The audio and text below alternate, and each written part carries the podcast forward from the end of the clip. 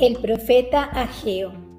es un profeta reparador que busca que el pueblo de Dios, alejado por sus idolatrías y por su egoísmo, vuelva su mirada a Dios a través de la obediencia a sus leyes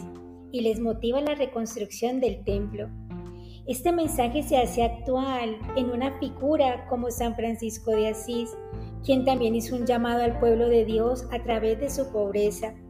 y Jesús le manifestó que también debía reconstruir su iglesia, que se veía en ruinas. Hoy nosotros también estamos llamados a reconstruir el templo de nuestras vidas, de nuestras familias, de nuestras naciones, de la iglesia a la cual pertenecemos, para que Dios pueda reinar en él y podamos también gozar de las dulzuras del Señor.